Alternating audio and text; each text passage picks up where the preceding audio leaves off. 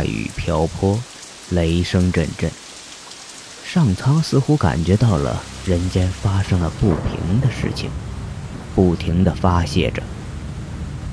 医院急诊楼的门口积水很深，不时有路过的车辆掀起一片水花。模糊的雨帘中，走出一个身穿白色长褂的男人。他打着一把黑色的雨伞，上下分明的颜色。在来来往往的人群中很显眼。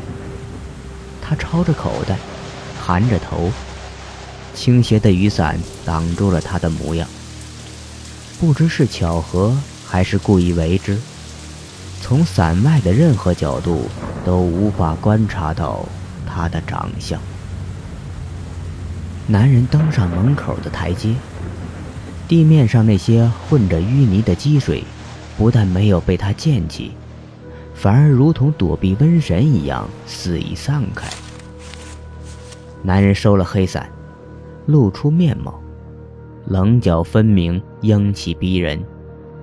敛着目光的眸子，好像一把拔出半截的利刃，冷冷着，锋利着，让碰到他目光的人均心生畏惧。他的表情严肃。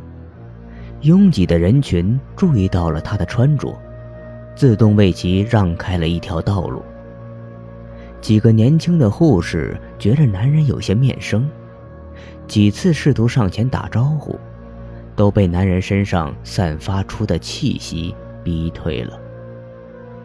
男人径直走进三楼的一间病房，房门是敞开的，里面仅有一张病床，躺了一个。浑身裹着绷带的人，那个人身上裹得严严实实的，只露着眼睛和脚踝，胸前的布条里透着绯红，十足像个木乃伊半成品。旁边坐着一个警察打扮的短发女孩，正在削苹果，似乎没有注意到男人。男人咳咳声音。女警察身体一抖，猛然站了起来，手中的水果刀咣当掉进了果盘。女警察整理下警帽，转过身，愣住了，半晌才回过神儿。啊，你是，是方医生吧？我是刑警大队一队的杨爱，我们以前见过面。